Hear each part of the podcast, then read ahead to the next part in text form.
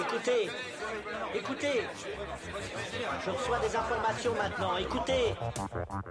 Le feuilleton va recommencer pour quelques épisodes, capitaine. Nous ne sommes pas des robots, Sébastien, mais des êtres vivants. Voilà le pied d'Armstrong. Au centre et en bas de votre écran. Et il marche maintenant.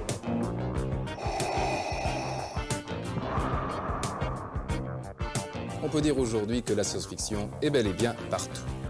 Tu veux dire qu'on est dans un programme informatique Est-ce vraiment si invraisemblable Si mes calculs sont exacts, attends-toi à voir quelque chose qui décoiffe. Bonjour à toutes et à tous, vous écoutez C'est plus que de la SF, le podcast animé par l'œil de chéri et produit par ActuSF. Il était impossible de ne pas faire un épisode sur Andorre, la récente série Star Wars sur la plateforme Disney+. La série narrant les aventures du héros du film Star Wars Rogue One est plébiscitée par des nombreux fans de la guerre des étoiles. Andorre est-elle la meilleure série Star Wars? Ce sera la grande thématique et la grande question de notre émission. Pendant une heure, nous analyserons cette production showrunnée par Tony Gilroy, avec dans le rôle titre Diego Luna. On écoute un extrait de la bande-annonce et on passe au débat. Bonne émission à vous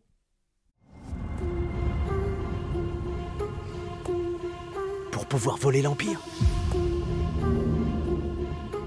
Il suffit d'y entrer comme chez soi.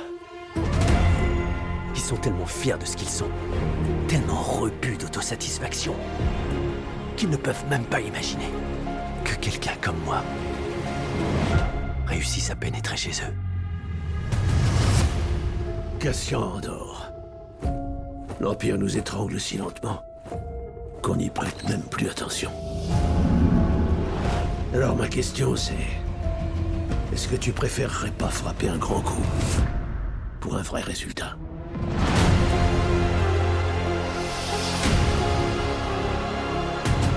J'ai besoin de tous les héros que je peux trouver. Pour le bien de tous. Chacun appelle ça comme il veut. Appelons ça une guerre. Il y a de la sédition dans l'air, monsieur. Des poches d'éléments séditieux. Tu es dans mes filets. Et tu es un petit poisson Ou une grande voleuse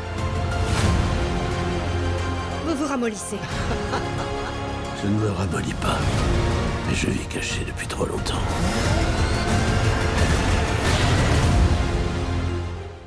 Alors, j'ai le, le plaisir de retrouver euh, une Dream Team aujourd'hui pour parler de cette série euh, Andorre qui fait beaucoup parler d'elle. Euh, on va commencer avec un des, euh, un des premiers invités du, du podcast qui est Jérôme alias Draven, qui est euh, spécialiste de Battlestar Galactica et qui anime un excellent podcast Galactifrac. Il était venu nous en parler au début du podcast et euh, cela fait plaisir de le retrouver. Bonjour Jérôme. Bonjour Lloyd, merci, merci de me réinviter, ça fait super plaisir, d'autant plus que Star Wars est un univers que j'adore et que je connais beaucoup, que j'ai déjà pas mal abordé en podcast. Donc merci beaucoup. Euh, à ses côtés, il y a Nicolas Allard. Alors Nicolas, il commence à avoir son rond de serviette sur le, podcast. Il est, venu plusieurs fois euh, cette année. Il est euh, spécialiste de, Star Wars, de Dune, de Game of Thrones et évidemment de Jules Verne. Bonjour Nicolas. Bonjour Lloyd, et puis merci pour cette invitation. C'est avec grand plaisir de parler de, de cette série Andorre. Enfin, euh, une nouvelle dans notre, dans notre équipe, euh, Océane, Océane Zerbini, c'est votre première sur notre podcast. Alors, bienvenue, vous écrivez pour euh, les chroniques du Cliffhanger et vous animez des podcasts, notamment The Lemon Adaptation Club. Vous avez fait une longue série passionnante sur Denis Villeneuve que je recommande et vous êtes une invitée récurrente de Blockbuster de notre cher Frédéric Sigrist. D'ailleurs, on s'y croise de, de temps en temps. Bonjour Océane et bienvenue. Bonjour Lloyd et merci pour cette présentation très complète et très gentille. Alors, euh, eh bien, écoutez, on va maintenant euh, aborder Andorre. On va commencer déjà très simplement avec peut-être l'avis de chacun. Vous avez tous euh, regardé cette série qui s'est terminée il y a peu. On va reprendre l'ordre du, début. Jérôme, vous en avez pensé quoi? Que, du bien, quasiment. J'ai été séduit, je crois, dès le premier épisode, euh, ce qui n'est pas le cas de tout le monde, je le sais, mais euh, j'ai tout de suite euh, senti qu'on avait là un produit Star Wars différent de tout ce qu'on avait proposé, tout ce qu'on nous avait proposé, surtout depuis le rachat de Disney. Donc vraiment, je suis enchanté par cette série et, par la maturité et le sérieux de ce qu'elle propose. Nicolas? Euh, Oui, comme, euh, comme Jérôme, moi j'ai beaucoup aimé cette série. Alors j'ai été moins convaincu par les, les, trois premiers épisodes, on pourra peut-être y revenir plus tard, mais j'ai trouvé que la série proposait vraiment quelque chose de nouveau, de différent dans l'univers Star Wars. Euh, L'exploitation d'une dimension dystopique que l'on ne connaissait pas vraiment dans les films ou dans les séries, même de façon plus générale dans, dans l'univers étendu, c'était pas beaucoup exploité. J'ai trouvé que la série était visuellement très réussie, euh, scénaristiquement aussi, avec des personnages euh, quand même très intéressants, pas simplement les personnages principaux, mais des personnages secondaires également qui étaient, qui étaient fouillés, très travaillés. Et je trouve globalement que c'est une série qui, complète bien l'univers de Star Wars, qui apporte quelque chose en plus, sachant que tout ce qui concerne la période allant de l'épisode 3 à l'épisode 4 n'avait pas été tant exploité que cela. Et là, ça, apporte quelque chose en plus, sans remettre en cause justement toute la mythologie Star Wars. Et donc, j'ai été plutôt séduit moi aussi par cette série. Océane? Euh, bah, pareil que, mes confrères, euh, agréablement surprise euh, par la série. J'ai eu un peu de mal à me mettre dedans aussi, notamment les trois premiers épisodes. et plus généralement, j'ai eu un peu de mal quand même avec la structure de, cette première saison. Mais dans l'ensemble, une, agréable surprise, effectivement. je ne m'attendais pas à une telle radicalité dans l'univers Star Wars, surtout chez Disney. Et la surprise est d'autant plus belle que l'émotion va crescendo au fur et à mesure de la saison et je me suis retrouvée à verser une larme sur, euh, sur le final et je ne pensais pas que ça m'arriverait de nouveau avec Star Wars donc euh, rien que pour ça euh, ils ont ils ont ils m'ont eu et, et, vraiment Tony Gilroy peut-être l'une des meilleures choses qui soit arrivée à la franchise Star Wars depuis le rachat de Lucasfilm par, par Disney. Alors merci, bah, c'est à mon tour. Moi j'ai été aussi euh, assez impressionné par la série. J'ai eu beaucoup de mal à, me mettre dedans. Euh, je vais avouer que j'essaie je, de regarder un épisode par soir sur les trois premiers et je m'endormais quasiment euh, à chaque fois. Donc ça a été très compliqué. J'ai des copains qui m'ont encouragé à aller, aller jusqu'au bout du troisième épisode. Et puis après la magie a, commencé assez rapidement et j'avoue que j'ai été aussi très impressionné par peut-être aussi la on va dire, l'ambition narrative, euh, et, ça, me permet de rebondir sur, euh, pas vous poser cette question-là. Est-ce que cette série n'est pas plus ambitieuse narrativement, puisque il y a quatre personnages principaux, entre guillemets? Alors, on va suivre quatre, quatre histoires qui vont se croiser. Il y a évidemment celle de Cassian Andor, qui est jouée par Diego Luna. Il y a euh, celle de la méchante euh, impératrice euh, qui traque les rebelles, qui est jouée par qui est le personnage de Dedra Mero, qui est joué par Denis Gauss. il y a évidemment le, résistant impitoyable qui est exceptionnel, moi j'ai trouvé. Le, personnage de Luten Rael, qui est joué par Stellan Skarsgård, donc on pouvait déjà voir dans, Dune. Et enfin, il y a le personnage de Mon qui était déjà dans la, dans la trilogie, dans la saga Star Wars, qui est joué par Geneviève Aurélie. Est-ce que pour vous, ça a été est-ce que c'est pas ça qu'il fallait? C'est-à-dire que d'avoir plusieurs fils narratifs et pas comme dans Obi-Wan ou comme dans le Mandalorian, avoir euh, finalement que deux personnages, deux, trois personnages et qu'une série tourne sur deux, trois personnages grand maximum. Euh, Draven? Oui, oui, c'est même l'une des grandes richesses de cette série, euh, qui euh, alors qui, s'appelle euh, Endor, donc comme son personnage principal Cassian Endor, mais qui en vérité ne, se concentre pas uniquement sur le destin de, ce personnage, dont on découvre un petit peu le début de l'aventure, hein, puisqu'on l'a connu via le film Rogue One il y a quelques années. ici, effectivement, on va on va nous montrer les destins croisés de, de plusieurs personnages qui représentent tous euh, quelque chose finalement dans cet univers. On, a Cassian Endor qui est un petit un petit arnaqueur, euh, euh, voilà, qui doit de l'argent à tout le monde, mais qui est enfin qui qui, s'en sort pas mal, mais qui qui est pas qui, qui n'a pas d'ambition particulière, si ce n'est retrouver sa sœur au tout début. On a une, une jeune femme par contre qui elle a une énorme ambition au sein de l'Empire, au sein des, services de renseignement de l'Empire, hein, des Dramiro, qui, qui essayent de gravir euh, les échelons. Euh, on a Mon Mothma, qui est un personnage effectivement déjà très très très connu, euh, puisque l'avait rencontré pour la première fois dans le Retour du Jedi en 1983. Euh, on savait qu'elle était le, le, leader de la, de la rébellion, de l'Alliance rebelle. Ici, on découvre un petit peu ses débuts finalement. Euh, au sein du système euh, impérial. Et puis euh, et puis effectivement Luten qui qui est un petit peu le bras armé de, de, de ce qui est appelé à devenir la, rébellion. Et je rajouterai aussi le personnage de Cyril hein, de Cyril Karn qui est un, un jeune homme pareil qui est comment dire, habité par un sentiment de justice, évidemment nourri par la propagande impériale et qui, qui désire justement faire partie de cette mécanique impériale. Donc cette, cette richesse de personnages, en, en, vérité, nous décrit une période de l'histoire de Star Wars. tous ces destins croisés nous permettent de, de, de vivre en vérité sous le système impérial tel qu'il a été mis en place à l'issue de la, de la guerre des clones. Et ça, c'est une vraie originalité. La série ne se concentre pas du tout uniquement sur euh, Cassian. Finalement, Cassian, d'ailleurs, est, plutôt une excuse pour euh, nous permettre de, vivre cette période euh, de l'histoire de Star Wars. Nicolas? Oui, je suis tout à fait d'accord avec ce que Draven a dit. pour, pour compléter d'ailleurs, finalement la série porte assez mal son nom et je pense que c'est presque une erreur stratégique de la part de Disney parce qu'on pourra en reparler, mais les audiences ne sont pas finalement à la hauteur des, des commentaires très positifs qui sont faits autour de, de cette nouvelle série Star Wars. Et, et, ce qui est, et ce qui est intéressant, c'est qu'ici, on a vraiment plusieurs, plusieurs fils narratifs et ça apporte beaucoup de complexité finalement à cet univers. C'est-à-dire que on n'a pas simplement le point de vue des rebelles ou des futurs rebelles, on a également le point de vue de ceux qui, qui s'opposent à ceci et qui croient fondamentalement au, au, bien fondé de, de, leur action en faveur de l'Empire. Et ça, je trouve que c'est très intéressant. Ça nous permet également de voir une chose, je trouve, que, que l'on ne voit pas beaucoup dans les films ou les séries Star Wars qui existent jusqu'à maintenant.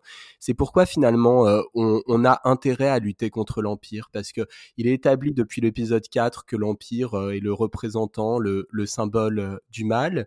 Et ce qui est, ce qui est finalement, ce qui n'a jamais été montré, c'est pourquoi c'était véritablement ce symbole du mal. Et je trouve que la série le montre bien. On voit bien justement pourquoi l'Empire est un système qui mérite d'être combattu, qui crée tout un tas d'injustices, qui met en place finalement un système d'oppression un peu partout sur des mondes qui ne se ressemblent pas spécialement les, uns les autres.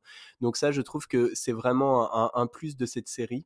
Et puis effectivement, ces différents fils narratifs permettent d'avoir des personnages qui ont des profils très différents et qui sont tout autant attachants ou complexes les uns que les autres. Et je pense que c'est une véritable richesse, ce que n'apportaient pas effectivement les séries Star Wars précédentes où on se focalisait surtout sur un personnage central. Ici, Andorre, c'est une sorte de fil rouge, mais c'est pas du tout le centre névralgique de l'ensemble de cette série et c'est très intéressant. C'est vrai que c'est une des plus grandes forces de, la série, c'est de, nous faire comprendre que la, la, politique ne peut pas s'appliquer en un seul endroit et qu'entre le moment où ça passe les bureaux, on va dire, de, de l'Empire et ses conséquences sur, sur le peuple et sur la résistance, il y a une certaine différence. Et je trouve ça particulièrement intéressant que c'était déjà un peu entreaperçu dans, dans Rogue One il est en fait, on sent que Tony Gilroy, il a, il a pu, entre guillemets, s'amuser à pouvoir un peu plus expérimenter les, tous les films narratifs qu'il n'avait pas forcément pu exploiter dans un film. Et ici, en fait, il peut en faire quelque chose de beaucoup plus profond. De beaucoup plus exploité, avec beaucoup plus de nuances aussi, donc avec toute cette, tous ces endroits très gris, très blancs, à la fois la, pureté de, de, tout l'aspect politique, notamment avec Mon Mosma, face à, la, face à la grisaille un peu de Férix et des autres planètes sur lesquelles atterrit Andorre, notamment aussi la prison et tout ça.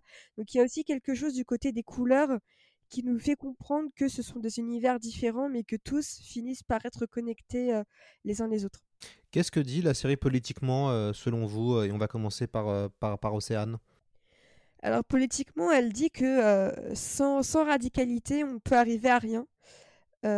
qu'il n'y a aussi pas d'âge pour se pour se découvrir une conscience politique. Et je trouve que le personnage de Fiona Shaw, donc, qui joue la mère adoptive de, de Cassian Andor, est un personnage vraiment formidable à, ce niveau-là.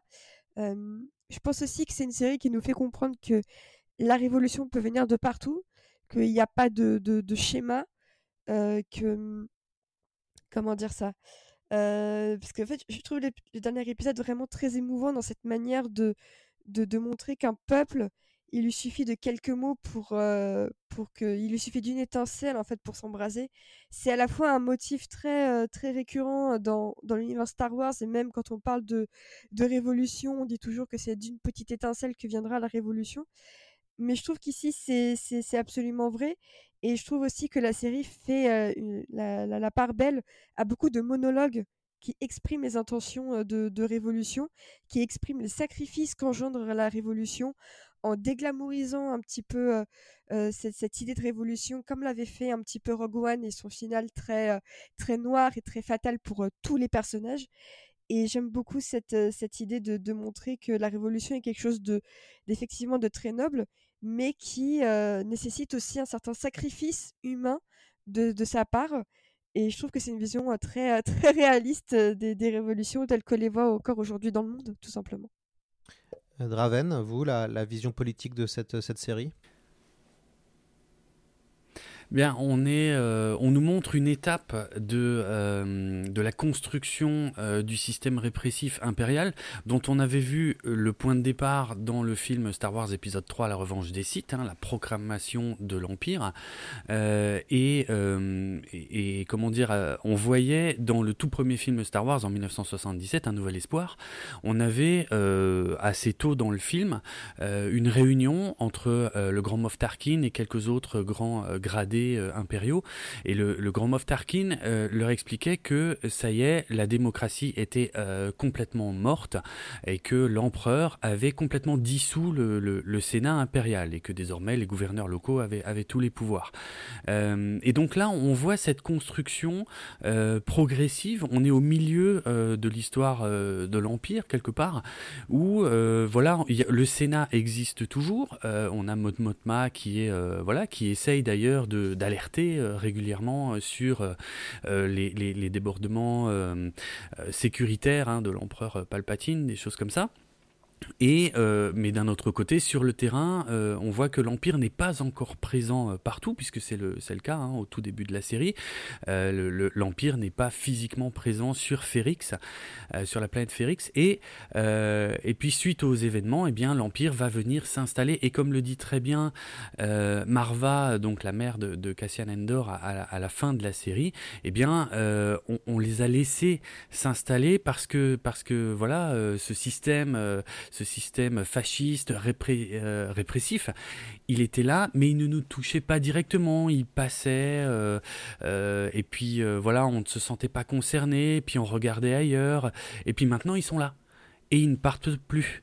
Et ça va être plus difficile et il va falloir se battre. Et là, on a, on a un message très fort sur la façon dont les systèmes euh, totalitaires se construisent, s'installent euh, et, resserrent euh, évidemment leur, leur contrôle, leur pouvoir sur, sur le peuple et, sur ceux qui se sentent eh bien, souvent les moins concernés au départ et qui finissent par en être les premières victimes. Donc il y a un message très très très très fort sur la construction des systèmes totalitaires dans cette série. Nicolas, pourtant on n'a pas l'impression que Disney euh, aime faire de la politique, non euh, Qu'est-ce que ça vous inspire? Oui, c'est vrai, c'est une modification par rapport à ce que l'on a vu euh, jusqu'à maintenant, notamment dans, la prise de risque que l'on avait déjà dans Rogue One, mais que l'on n'a pas vraiment retrouvé dans, dans, les œuvres ultérieures produites par Disney.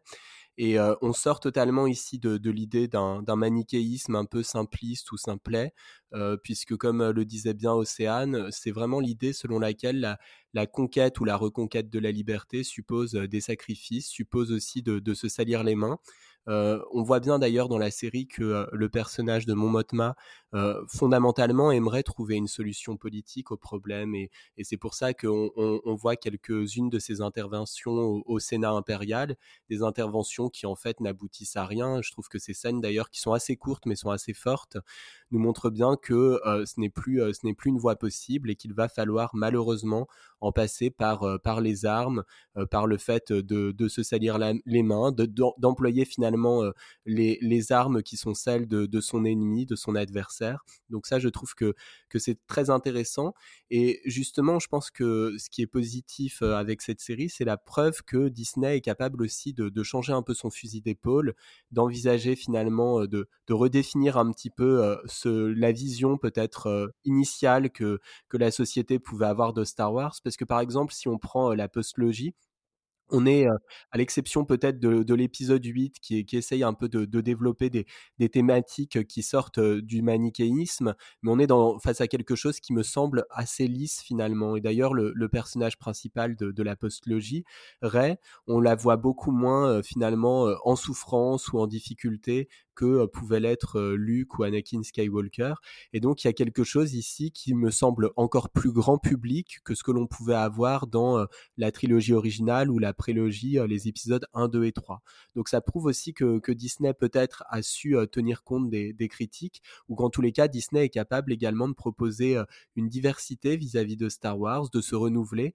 Et ça, c'est plutôt positif pour, pour la suite. Je pense que, de nouveau, le, principal problème de cette série, c'est pas que ne soit pas de, qualité, si les audiences n'ont pas été aussi bonnes euh, qu'espérées, je crois que c'est peut-être le rythme des deux trois premiers épisodes dont on a parlé précédemment et qui ont peut-être euh, décourager un, plus grand public de venir vers la série, mais euh, espérons en tous les cas que euh, par la suite, euh, la bonne réputation de cette série va amener de plus en plus de monde à la regarder, parce que c'est une proposition très intéressante et ce serait dommage que Disney entende un mauvais message et finisse par revenir à des productions un peu plus consensuelles, un peu plus manichéistes, alors que là on a vraiment quelque chose de nouveau et d'intéressant dans l'univers Star Wars.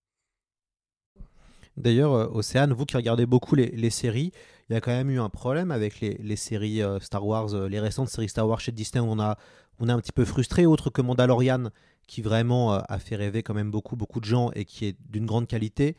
c'est vrai que The Book of Boba Fett, plus récemment Obi-Wan, quand même, on, s'attendait à peut-être un peu mieux venant de Disney. Et là, on, on trouve que la force peut-être, c'est que c'est un poil supérieur aux productions moyennes, non? Qu'est-ce que vous en pensez? Ah oui, oui, complètement.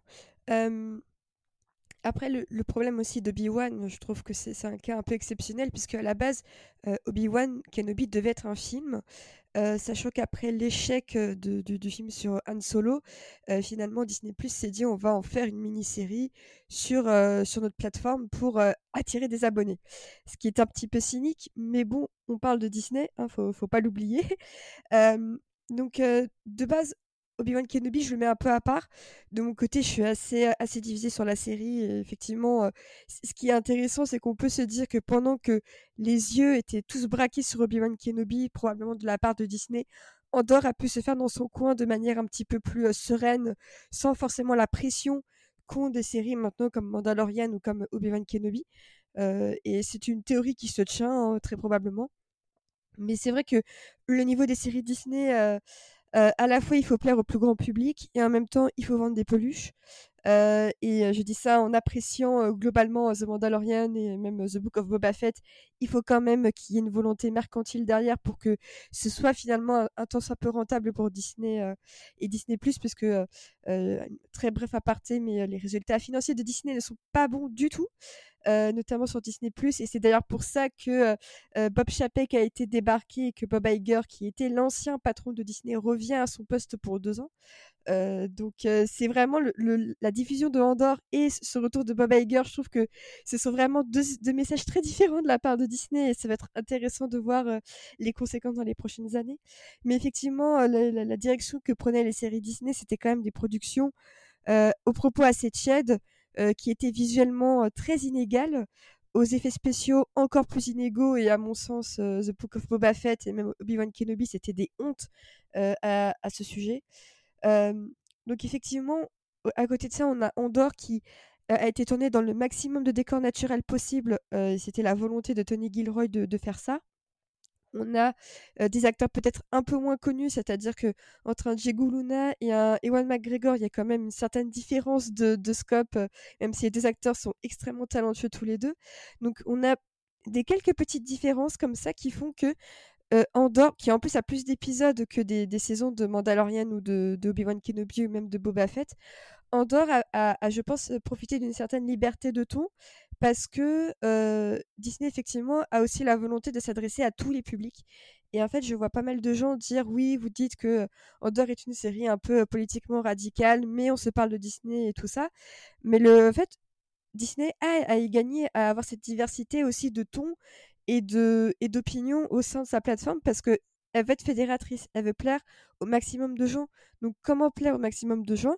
Eh bien aussi en proposant des séries qui vont un tout petit peu plus loin, parce que c'est la garantie qu'un public qui n'était pas forcément acquis à leur cause va pouvoir découvrir et apprécier la série. Donc pour moi, c'est tout à fait cohérent de voir Andorre sur, sur une, plateforme comme, comme Disney, parce que ça rejoint aussi énormément cette volonté de vouloir brasser tous les publics, de vouloir chouchouter et flirter avec tous les publics. Et en l'occurrence, ici, ça, ça, a beaucoup fonctionné avec une certaine partie du public, et c'est tant mieux. Et je voudrais rebondir sur la, grosse différence d'intention qu'il y a euh, derrière une série comme Endor quand on la compare à euh, The Book of Boba Fett ou à euh, plus récemment Obi-Wan Kenobi parce que derrière la série Endor on a Tony Gilroy. Alors à la base c'est un scénariste, il a fait d'autres choses, notamment la saga Bourne, des choses comme ça.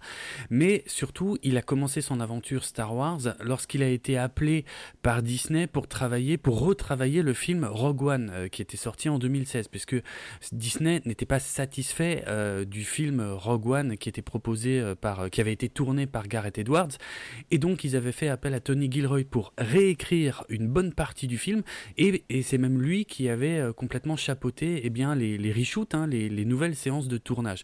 Donc il connaît cet univers, il connaît ces personnages, il les a techniquement co-créés, puisqu'il les a réécrits pour pour Rogue One. Et euh, dès la sortie de Rogue One, il avait cette intention de continuer à explorer euh, le, parcours de ces personnages et de, de proposer, si possible, une série consacrée au personnage de Cassian Endor. Donc il, a, il, avait, si je résume, il avait envie de raconter une histoire. Il avait cette intention depuis des années. Alors que, euh, en ce qui concerne les séries The Book of Boba Fett et euh, Obi-Wan Kenobi, là, euh, la, décision a été faite dans l'autre sens, si on veut. C'est-à-dire, c'est plutôt là Disney qui a dit Ok, les fans apparemment veulent une série sur Boba Fett ou veulent une série sur Obi-Wan. Bon, bah, on va la faire. Par contre, qu'est-ce qu'on va bien pouvoir raconter? Bah, ça, on verra bien au fur et à mesure. Bon, bah, on a vu le résultat.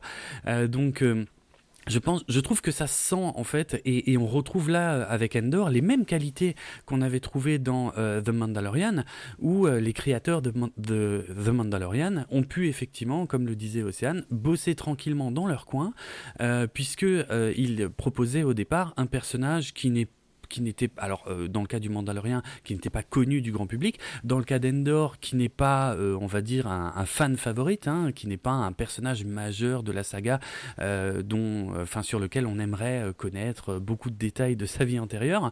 Et c'est quelque part, ça leur a permis de pouvoir travailler euh, beaucoup plus librement sans la pression des fans quelque part parce que les attentes ne sont pas les mêmes du coup.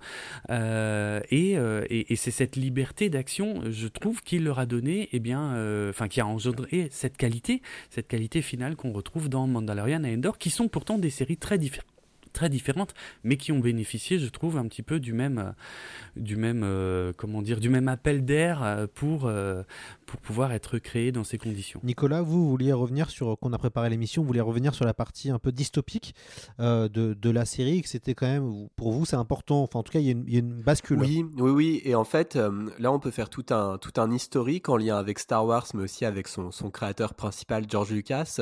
Euh, il y, a, y, a vraiment, il y a vraiment une réflexion, je pense, intéressante à avoir autour de, cela. Déjà, ce que l'on peut rappeler, c'est que la série Andorre, qui effectivement a un temps de maturation assez important, je suis d'accord avec Océane et, Draven, hein, puisque le projet, il est, évoqué pour la première fois en, novembre 2018. Ensuite, on va avoir des informations qui, au, cours des, mois suivants, vont, préciser ce projet, mais c'est un projet qui effectivement a un temps de maturation assez important et, je pense que ça, contribue à la qualité de cette série. en réalité, Andorre, c'est une série qui est héritière de projets beaucoup plus anciens et qui sont d'ailleurs en lien avec George Lucas, bien que George Lucas ne soit plus officiellement directement en lien euh, avec, euh, avec sa, saga. Euh, on peut établir des liens tout d'abord avec THX 1138, qui est le premier grand film de, George Lucas, avant American Graffiti et puis donc la, la, saga Star Wars. c'est un film qui n'a pas rencontré un très très grand succès, même s'il est devenu culte par la suite. Et ce qui est intéressant avec THX 1138, c'est que on est en plein dans un univers dystopique, c'est-à-dire que George Lucas, avant même d'envisager de, faire Star Wars, avait en tête la volonté de, raconter une histoire qui était du début à la fin totalement dystopique. Euh, d'ailleurs, pour THX 1138, il s'est euh, très fortement euh, inspiré de 1984 d'Orwell. Hein. Il, y a, une volonté de sa part de, s'inspirer de, de ce roman et on trouve beaucoup de parallèles entre, entre 1984 et THX. Et ce qui est intéressant, c'est que Andorre, visuellement comme scénaristiquement, va reprendre un certain nombre d'éléments de THX. Océane tout à l'heure parlait des couleurs on a quand même une dominante assez forte de blanc et de noir. Alors je pense notamment à la planète Narkina 5 dans laquelle Cassian Andor est amené à travailler de façon forcée. C'est une sorte de, de, prison euh, où euh, on demande aux, aux de, travailler de façon extrêmement pénible sans avoir la moindre possibilité de, liberté ou d'échappatoire puisqu'ils ne peuvent même pas véritablement euh, regarder le monde extérieur. Et on a exactement ça dans THX 1138 où les couleurs dominantes sont le blanc et le noir et où euh, le monde qui nous est décrit est un monde souterrain. Euh, la population n'a jamais la possibilité de voir le monde extérieur pour des raisons qui ne sont jamais totalement claires. On peut penser que c'est un monde post-apocalyptique, mais on n'en a pas non plus totalement la certitude. Donc il y a déjà des, parallèles très importants entre cette série Andorre et THX 1138, et par bien des aspects, je suis à peu près persuadé que, Tony Gilroy a voulu faire des références justement à, à THX. Il y a autre chose également qu'on peut évoquer toujours en lien avec George Lucas. George Lucas, son grand rêve, après avoir euh, terminé la, prélogie Star Wars, donc les épisodes 1, 2 et 3, c'était euh, de produire une série live Star Wars. Il en parlait depuis très longtemps, il avait cette ambition-là.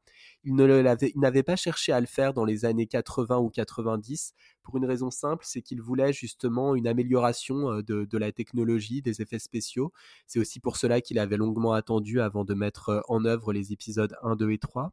Et donc, après la sortie de la Revanche des sites en 2005, il va lancer un projet qui n'est pas connu du grand public et pour cause puisqu'il a été ensuite abandonné, qui devait s'intituler Star Wars Underworld, euh, qui aurait été euh, produit par euh, Rick McCallum, qui était le, grand producteur des, épisodes 1, 2 et 3. Et en fait, cette série devait avoir pour cadre principal Coruscant, ce qui est intéressant parce que finalement, dans, dans la série Andorre, on retrouve Coruscant comme centre névralgique, ce qui était le cas dans la prélogie, mais ce qui n'était plus vraiment le cas dans, dans les autres productions suivantes de Star Wars où la planète pouvait être évoquée, on ne la voyait pratiquement plus. Et l'idée était dans, Star Wars Underworld de nous présenter euh, une sorte de, de Coruscant du quotidien, comme on le voit d'ailleurs dans la série Andorre, euh, de façon euh, assez dystopique. En fait, on se serait focalisé ici sur des personnages très secondaires, donc on n'aurait pas eu les, les personnages de Sith ou de Jedi ou des personnages héroïques. Ça aurait été surtout une série de, de gangsters, de, de mafieux. Il y avait, il y avait tout plusieurs parallèles qui avaient été établis d'ailleurs euh, avec euh, euh, une série comme Les Sopranos ou des films comme Le Parrain. Et cette série, elle devait s'accompagner de la sortie d'un jeu vidéo Star Wars 1313 qui devait là aussi nous présenter une Coruscante du quotidien, une Coruscante assez noire, assez sombre, un petit peu comme celle que l'on voit rapidement dans l'épisode 2 de, Star Wars, l'attaque des clones au début au début de ce film. voilà. Et donc, ce qui ce qui est intéressant, il y a vraiment des points communs avec Star Wars Underworld et et Andorre dans le sens également où on voulait essayer le plus possible de montrer pourquoi, donc ça devait, ça devait se tenir entre l'épisode 3 et l'épisode 4, donc la, chronologie était la même, et on voulait vraiment montrer pourquoi l'Empire finalement était un système absolument détestable qui devait être combattu, remis en cause, etc. Et ce qu'il faut simplement noter pour terminer sur ce point, c'est que George Lucas avait donc une, une immense ambition pour, pour cette série, il voulait, il voulait réaliser pratiquement une centaine d'épisodes. Donc on est là aussi sur l'idée d'un développement assez long, comme c'est le cas avec Andorre, où on a une série avec une première saison de 12 épisodes et une autre saison de 12 épisodes, ce qui est plus long que la moyenne des séries Star Wars Live jusqu'à maintenant et il y avait quand même la volonté à terme de faire intervenir quelques personnages importants. Donc nous, dans la série Andorre, on a Mon Mothma qui est, déjà connu, qui apparaît dans l'épisode 6. Mais par exemple, il était prévu de faire intervenir ponctuellement Dark Vador ou l'empereur Palpatine. On verra si ce sera le cas dans la deuxième série d'Andorre, dans la deuxième saison d'Andorre, pardon. C'est pas totalement impossible. Mais voilà, ce qui est intéressant, c'est que souvent, quand on pense à l'ADN de Star Wars, on a tendance à considérer que c'est plutôt un conte, une épopée, voire une tragédie, si on s'intéresse notamment euh, au, à l'épisode 5 ou à l'épisode 3 qui insiste beaucoup sur ces dimensions-là. Mais en réalité, l'ADN de Star Wars au tout début, si on s'intéresse notamment à THX 1138, c'est quand même la dystopie qui a donc été peu, développée jusqu'à maintenant. Mais George Lucas voulait vraiment ensuite amener la saga vers la dystopie avec cette série Star Wars Underworld. pour terminer, d'ailleurs, je signale aux, auditeurs que ça intéresserait, s'ils tapent sur YouTube Star Wars Underworld, on a quelques images, les, les footages donc, qui, qui avaient été réalisé à cette époque-là, il, il, y a quelques années. On peut retrouver quelques images qui permettent de voir comment la série devait se présenter. Et les, les images de cette série font vraiment penser à, à Blade Runner. Il y, a, il y, a, un univers un peu, très sombre, un peu cyberpunk qui était envisagé pour, pour cette série. Et je me permets de rebondir une nouvelle fois parce qu'il y a un lien direct qu'on peut faire entre le projet Star Wars Underworld et la série Endor et Battlestar Galactica. Euh, puisque euh, donc euh, au début des années 2000, Ronald D. Moore relance la franchise Battlestar Galactica avec une approche totalement différente euh, de ce qui avait été fait euh, jusque-là, euh, voire même pour d'autres franchises, hein, en termes de, space opéra, puisque lui, il choisit d'avoir une approche très centrée sur les personnages, beaucoup plus ancrée dans le réel, avec, enfin, sans extraterrestres, sans, sans choses comme ça. Et donc, la série Battlestar Galactica, voilà, connaît un énorme succès au début des années 2000 aux États-Unis, en tout cas. et donc, George Lucas, lui, donc, veut relancer, enfin, veut lancer ce projet Star Wars Underworld et il a fait appel à Ronald D. Moore euh, pour travailler sur Star Wars Underworld, euh, justement avec cette même approche, avec cette idée de dire on va faire une série euh, effectivement beaucoup plus centrée sur les personnages, comme le disait Nicolas, euh, pas forcément des personnages majeurs de la saga et surtout des personnages euh, non manichéens, comme on a vu d'ailleurs aussi dans Battlestar Galactica où les héros parfois euh, font, font des choses extrêmement contestables dans le but de nous faire réfléchir. Et bon, euh, comme tu le disais Nicolas, euh, ce projet n'a pas vu le jour, mais, mais clairement Endor me semble aujourd'hui être l'héritier le plus direct de Star Wars Underworld, puisque on retrouve ce, ce, côté très très très axé sur les personnages. Hein. Ce sont les arcs narratifs des personnages qui sont beaucoup plus importants, euh, enfin qui racontent en vérité l'histoire de l'univers euh, en lui-même. Euh, on a une présence assez faible d'extraterrestres. Alors ça, je ne sais pas si c'est un hasard, une coïncidence, mais mais en tout cas, et c'est une d'ailleurs une critique qu'on adresse à la série Endor que je peux entendre, mais quelque part qui permet d'appuyer le propos en fait comment dire pour le pour les spectatrices et spectateurs, ça permet d'accentuer un petit peu le, phénomène euh, d'identification et de nous pousser à comprendre que, le monde qui est décrit euh, dans euh, dans Endor, eh bien c'est un petit peu le monde dans lequel on vit aussi. Battlestar Galactica s'était beaucoup construit sur les conséquences de l'ère du terrorisme hein, post 11 septembre jusqu'à euh, dans la série nous montrer des personnages euh, principaux qui devenaient eux-mêmes les terroristes à un moment euh, pour nous faire réfléchir là-dessus. Ici, dans Endor, on peut, on, est dans une période actuellement où on, observe hein, très clairement la montée des extrêmes, des extrêmes politiques hein, dans, dans, dans, pas mal de pays et en Europe, et on nous parle, eh bien dans cette série, de la montée, effectivement, de la montée en puissance d'un système totalitaire, de la mise en place, avec donc évidemment euh, des parallèles dystopiques que, que, soulignait Nicolas, mais aussi euh, des rappels historiques. On a euh, dans la prison de Narkina 5, c'est un mélange effectivement de, des influences visuelles de THX 1138, mais aussi historique euh, des camps de la mort, des camps de concentration, de la libération, enfin de, de, de, l'illusion de la libération par le travail, euh, donc euh, qui, n'est pas quelque chose de nouveau, hein, encore une fois dans la dans la saga Star Wars, puisque George Lucas dès 1977 s'inspirait beaucoup de l'imagerie du Troisième Reich pour notamment les costumes des impériaux et puis pour les, codes couleurs et, et, tout ça. Donc, mais là, c'est vrai qu'on pousse beaucoup plus loin dans cette ces thèmes pour nous faire une série, une série politique, une série qui nous parle aussi du monde dans lequel on vit. Et ça, c'est quand même assez, assez intéressant et, et presque nouveau, avec des gros guillemets, dans la saga. bon, en tout cas, ça me permet d'enchaîner avec toi, Océane. les, les, gens qui ont, qui ont regardé la série et qui ont aimé la série ont été très marqués par la séquence de la prison, avec notamment en second rôle un peu star Andy Sarkis, l'acteur Andy Sarkis qui est génial et qui fait le personnage de Kino Loy. Pourquoi pour toi tu penses que cette séquence finalement, la séquence de la prison, elle a été aussi iconique de cette première saison? Alors déjà, il faut rappeler aussi que Andy Serkis, c'est son deuxième rôle dans l'univers Star Wars, parce qu'il jouait, il jouait l'empereur, et dont le nom m'échappe tellement ça a été un personnage... Snoke, voilà. Le leader Snoke. Voilà, tel point été un personnage extrêmement marquant, ou pas. Euh, mais euh, donc c'était c'était un deuxième rôle, donc c'était intéressant de le voir un petit peu de l'autre côté de la barrière en tant que, que personnage en, en, live action. Euh, et effectivement, cette, ce, trio d'épisodes, on va dire, dans, dans la prison, déjà qui a été écrit en, en grande partie par Bo Willimon, qui est le créateur de House of Cards, euh, donc la fameuse série Netflix euh, qui, se déroule euh, avec un, homme assoiffé de pouvoir joué par Kevin Spacey et qui va petit à petit, à force de, trahison et de persuasion, arriver à devenir président des États-Unis, ni plus ni moins.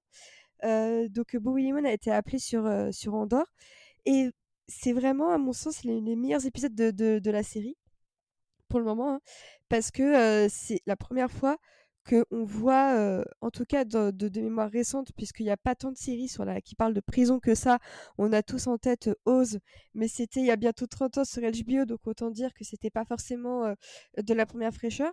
Mais ici, on, a un aperçu du, du système pénitentiaire et de l'extrême inhumanité qui y règne d'à quel point c'est ça, ça, parle aussi à quel point de, de l'injustice en fin de compte aussi de la, de, de la justice avec un grand J majuscule puisque pour rappel Andorre est, est sanctionné d'une peine de prison de manière complètement aléatoire donc il est condamné à six ans de prison pour avoir pour s'être mêlé un petit peu de ce qu'il ne regardait pas donc clairement ça ne vaut pas six ans de, de prison et donc il y a toute cette critique un petit peu du système carcéral, euh, de, l'oppression aussi sur, euh, sur les hommes, de comment euh, un homme en prison peut devenir une, sorte de denrée exploitable à l'infini pour créer justement des, des ressources à, moindre coût. Donc c'est toute une critique un petit peu de ce système extrêmement capitaliste, hein, extrêmement carcéral, extrêmement oppressif, et qui finit effectivement par mener à, une rébellion déjà dans, dans la prison, puisque avant qu'il y ait une rébellion contre l'Empire, il y a déjà aussi une petite rébellion en quelque sorte dans la prison, comme si un peu cette rébellion face, face à l'Empire quand on voit les, scènes de, la prison, c'est un peu une sorte de répétition avec ce plan très bien échafaudé, euh, ce cri de, ralliement euh, One Way Out qui est repris euh, depuis sur les réseaux sociaux et qui me fait un petit peu penser à, la réplique de Rogue One I am the Force and the Force I am one with the Force and the Force is with me euh, qui était un petit peu le leitmotiv aussi euh, de, de, manière plus spirituelle dans Rogue One et qui a ici des conséquences peut-être un peu plus euh, matérielles aussi sur sur l'existence de, de, ces de ces détenus. Et donc c'est là aussi qu'on voit un petit peu le parallèle avec Rogue One c'est-à-dire que tout part d'un leitmotiv pour amener finalement à une sorte de révolution populaire qui se fait avec le plus grand nombre. Et déjà, là, donc la qualité d'écriture est au rendez-vous. La qualité visuelle est au rendez-vous puisque la séquence de l'évasion est, je trouve, d'un point de vue de tension et de, mise en scène extrêmement réussie. La musique de Nicolas Brittle aussi est absolument, absolument intense et, et, palpitante. Et puis, il y a cette idée aussi qu'à la fin, euh, même d'une révolution, on a beau vouloir la mener, en fait, il y a des moments où on se fait trahir par quelque chose de très élémentaire qui est l'eau, puisque donc le personnage d'Andy Serkis ne sait pas nager, donc il ne pourra pas s'échapper de la prison. Et je trouve que c'est là aussi, je parlais tout à l'heure du fait que chaque révolution a un coût humain, a un coût sacrificiel. Et ici, c'est le personnage d'Andy Serkis qui effectivement contre son gré et alors qu'il a fini par se s'imposer en tant que meneur un peu involontaire de, de, cette révolution en prison, de cette mutinerie d'ailleurs, euh, il ne pourra pas voir les, les, fruits de cette révolution et c'est à mettre en parallèle ensuite avec une séquence avec le personnage de Luten qui dit dans un excellent monologue que lui aussi il ne pourra sans doute pas voir ce que va donner cette, cette révolution qu'il qui essaie de, de, déclencher depuis, depuis très longtemps au, mépris bah, de, de, sa propre vie. Et j'ai trouvé que le parallèle entre les personnages de Andy Serkis et donc de Stellan Skarsgård très intéressant puisque on retrouve cette multitude de points de vue qui étaient déjà un peu là dans House of Cards. Donc pour reparler un peu de Bo C'est toute l'idée de, de Gilroy et de Williman, c'est de montrer que une révolution ne peut pas se montrer que d'un seul point de vue, parce que ce serait malhonnête, et aussi que une révolution peut prendre beaucoup de visages, elle peut prendre beaucoup d'actions, et que même s'il y a certains leitmotifs qui se retrouvent pour, pour, la plupart, pour la plupart du temps, en fin de compte, il y a quand même des noyaux très différents. Et c'est intéressant parce que je lisais que Tony Gilroy avait pris, avait pris sa, source dans plusieurs révolutions qui ont vraiment existé. Donc la révolution à, à, Haïti, la révolution russe et le conflit israélo-palestinien. Donc on voit aussi à quel point le réel a pu forger un petit peu toutes les révolutions que met en place Tony Gilroy dans la série. Ce qui est aussi intéressant dans, cette série, c'est qu'elle mélange les genres. On a parlé du genre carcéral, mais il y a aussi le genre du braquage, puisque il va tout avoir une séquence de braquage qui va durer un, petit, moment. Il y a le genre de la guerre, le genre de la résistance. C'est ça aussi qui est sympa avec Andorre, c'est que c'est une série qui mêle plein d'autres genres, plein de sous-genres à travers 12 épisodes. Nicolas et Draven. Oui, c'est une série qui prend le temps euh, de, de, développer ces personnages et de leur faire traverser effectivement comme ça euh, plusieurs, euh, plusieurs styles différents, plusieurs étapes très, très, très intéressantes et très importantes dans leur développement puisque dans le cas de, de, Cassian Endor, qui donne son nom à la série, il y a quand même quelque chose qui est extrêmement notable tout au long de la saison 1, c'est qu'il se moque complètement de la rébellion contre l'Empire. Ça, n'est en aucun cas sa motivation, ça n'est jamais euh, ça qui le, qui le conduit là, là où il va. Euh, alors qu'on on sait via le film Rogue One qu'il va devenir euh, l'un des, l'un des rebelles les plus, les plus actifs et les, comment dire, et les, plus, les plus qualifiés.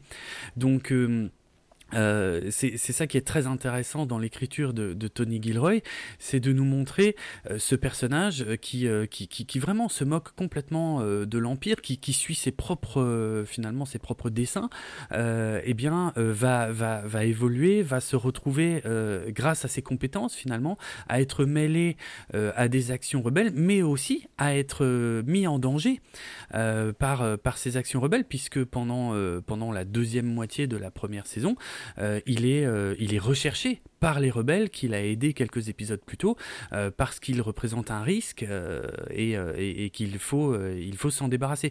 Donc c'est très malin de la part de Gilroy effectivement d'avoir profité de, de, cette, de cette complexité narrative pour passer comme ça par, par divers styles qui, qui, ont tous étaient déjà plus ou moins vus hein, dans, la, dans la saga Star Wars, mais rarement euh, dans le parcours d'un seul et même personnage. Ça, c'est, ça, c'est vrai et c'est très intéressant.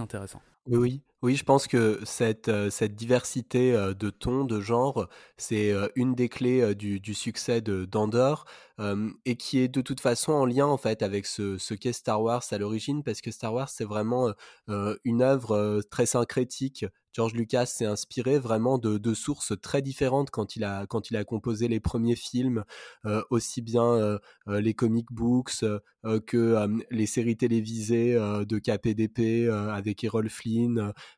Flash Gordon pour les séries de, science-fiction. il s'est inspiré également des, grands mythes du monde entier puisque il était fasciné par le héros aux mille et un visages de, Joseph Campbell ou les films également d'Akira Kurosawa. On pourrait continuer la liste tant elle est longue ou Dune bien sûr euh, qui, est aussi une des, œuvres euh, fondatrices vraiment de, euh, de, Star Wars et ce qui est intéressant c'est que ici on reprend pas nécessairement les, les mêmes ingrédients que, que ceux de la trilogie originale mais on retrouve cette volonté de ne pas limiter finalement la série à un seul genre particulier. Il y a une vraie diversité, ce qui fait d'ailleurs que au début de chaque épisode, moi j'avais plaisir à, me demander un petit peu où, on allait m'amener parce que je ne pouvais pas véritablement le, le savoir à l'avance. Et d'ailleurs, dans un même épisode, il peut y avoir une tonalité qui domine, mais elle n'est jamais absolument seule. Je trouve qu'il y a un chassé-croisé qui est extrêmement bien fait dans la série entre le parcours d'Andorre, par exemple, et le parcours personnel de Mon Mothma sur sur Coruscant. Ce qui est très intéressant, c'est que on voit d'ailleurs à quel point les deux personnages ont à la fois des quêtes très personnelles et en même temps font partie d'une d'une quête ou de réflexion plus plus collective. il y a toute la question est de savoir dans quelle mesure euh, ces personnages-là vont accepter de, sacrifier leur propre personne ou leur propre famille euh, en vue de, défendre euh, une quête ou une ambition plus collective. Donc je trouve vraiment que la, série, un de ses points forts, c'est justement cette capacité à ne pas s'enfermer dans un genre particulier, que ce soit sur l'ensemble de la saison ou dans un même épisode où on peut passer de lieux et de thématiques assez différents les uns des autres. Alors moi, ce sera la, dernière question de notre podcast. Euh, est-ce que vous, pour vous, est-ce qu'Andorre est la meilleure série Star Wars depuis le début Océane ah oui, sans, sans, pour moi, sans aucune hésitation possible. Euh, et en fait, le, problème, c'est le problème un peu involontaire que c'est créé Disney, c'est que maintenant qu'on sait qu'ils sont capables de faire de très bonnes séries Star Wars, il va falloir que les suivantes tiennent un petit peu la route. Sachant que on, sait que là, bon, Andorre n'aura entre guillemets que deux saisons, donc la deuxième va bientôt commencer son tournage pour une diffusion a priori en 2024. Donc clairement, à partir de maintenant, les, les, les attentes vont peut-être être un petit peu un petit peu plus hautes par rapport à par rapport à Disney. Donc j'espère aussi qu'Andorre peut prouver que peut encourager Disney à se dire que même si effectivement ça n'a pas été autant un succès public autant que Mandalorian ou que Obi-Wan Kenobi, mais ça peut aussi prouver que si la que, que la critique a trouvé un réel intérêt à la série. Et j'ose espérer que leurs prochaines productions euh, vont prendre en compte le fait que euh, si, la critique aussi est au rendez-vous, ça peut, euh, ça peut être une motivation suffisante pour faire une série. Donc, pour ma part, j'ai très hâte de voir la série The, The, Acolyte de Leslie Adland qui est en tournage actuellement. Et j'ose espérer que ce sera un petit peu dans la même veine et la même tonalité que, que Andorre. Mais en tout cas, ça prouve qu'ils peuvent faire de bonnes séries. Donc maintenant, en fait, ils n'ont plus aucune excuse pour nous pondre des, des Boba Fett, quoi. euh, Draven.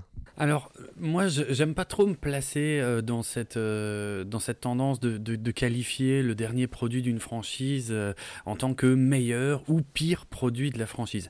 Je c'est quelque chose que je défends d'ailleurs depuis assez longtemps. donc, je considère que Endor est une excellente série, clairement. à la limite, The Mandalorian, j'avais peut-être préféré The Mandalorian parce que The Mandalorian m'avait touché différemment, avait provoqué beaucoup d'émotions chez moi en tant que fan de Star Wars parce que pour moi il revenait aux sources euh, de ce qu'était euh, Star Wars dans un héritage de pulps, de comics, enfin oui, de, ouais, de pulps et de comics euh, qui sont aussi un peu à la base de la science-fiction. Endor prend un chemin totalement différent et j'adore les deux. Finalement, j'ai presque du mal à les, classer parce que j'adore les deux séries et elles sont vraiment au sommet de, ce que nous propose euh, euh, la saga depuis qu'elle a été euh, rachetée par Disney en termes de qualité, en termes d'ambition. Donc oui, je souhaite que The Mandalorian, pour, le côté plus pulp et plus, divertissant, et, et que d'un autre côté Endor pour le côté plus plus, euh, plus profond, plus réflexif euh, sur, euh, sur le monde dans lequel on vit, sur notre histoire, eh bien, je souhaite que ces deux séries, effectivement, continue à servir d'exemple pour le futur euh, de, la franchise et que, euh, et que les audiences un peu décevantes euh, d'Endor ne, n'empêchent pas Disney de continuer dans cette voie-là plutôt que de nous sortir des, choses extrêmement décevantes et, peu ambitieuses comme l'était Boba Fett ou Obi-Wan Kenobi alors, je, je, comprends effectivement le, le, point de vue de, Draven. C'est vrai que c'est toujours difficile de, juger une, un, produit artistique de façon globale en, tenant compte de ce qui a été fait précédemment. Si, je devais vraiment prendre parti, je dirais que pour moi, cette série Andorre, c'est peut-être la, meilleure chose que Disney ait faite depuis, le, début du rachat euh, de Lucasfilm en 2012. Euh, alors non pas que euh, les autres productions et notamment The Mandalorian ne soient pas de grande qualité également, mais je pense que c'est la première fois que Disney a pris autant de risques d'après moi. C'était déjà un peu le cas avec avec Rogue One, mais Rogue One était un film spin-off. Il n'y avait pas une volonté de, de s'inscrire autant dans le temps comme c'est le cas avec une, une série qui a deux saisons, des saisons en plus qui sont assez longues avec une douzaine d'épisodes. Et je trouve que à la fois c'est une série qui apporte quelque chose de vraiment neuf dans l'univers Star Wars, tout en étant, euh, comme je le disais tout à l'heure, euh, l'héritière de projets qui étaient euh, en lien avec George Lucas. Et on a beaucoup reproché à Disney, et parfois à juste titre, de ne pas avoir fait peut-être suffisamment de place à George Lucas, notamment je pense à la production de la, de la post-logie, qui aurait peut-être gagné en qualité s'il avait été plus impliqué, comme ça devait être le cas au début. Et là, c'est intéressant de voir que tout en proposant quelque chose de nouveau, on revient un petit peu aux sources. En tous les cas, on, fait des références à celui qui est à l'origine de, cette grande saga de, science-fiction.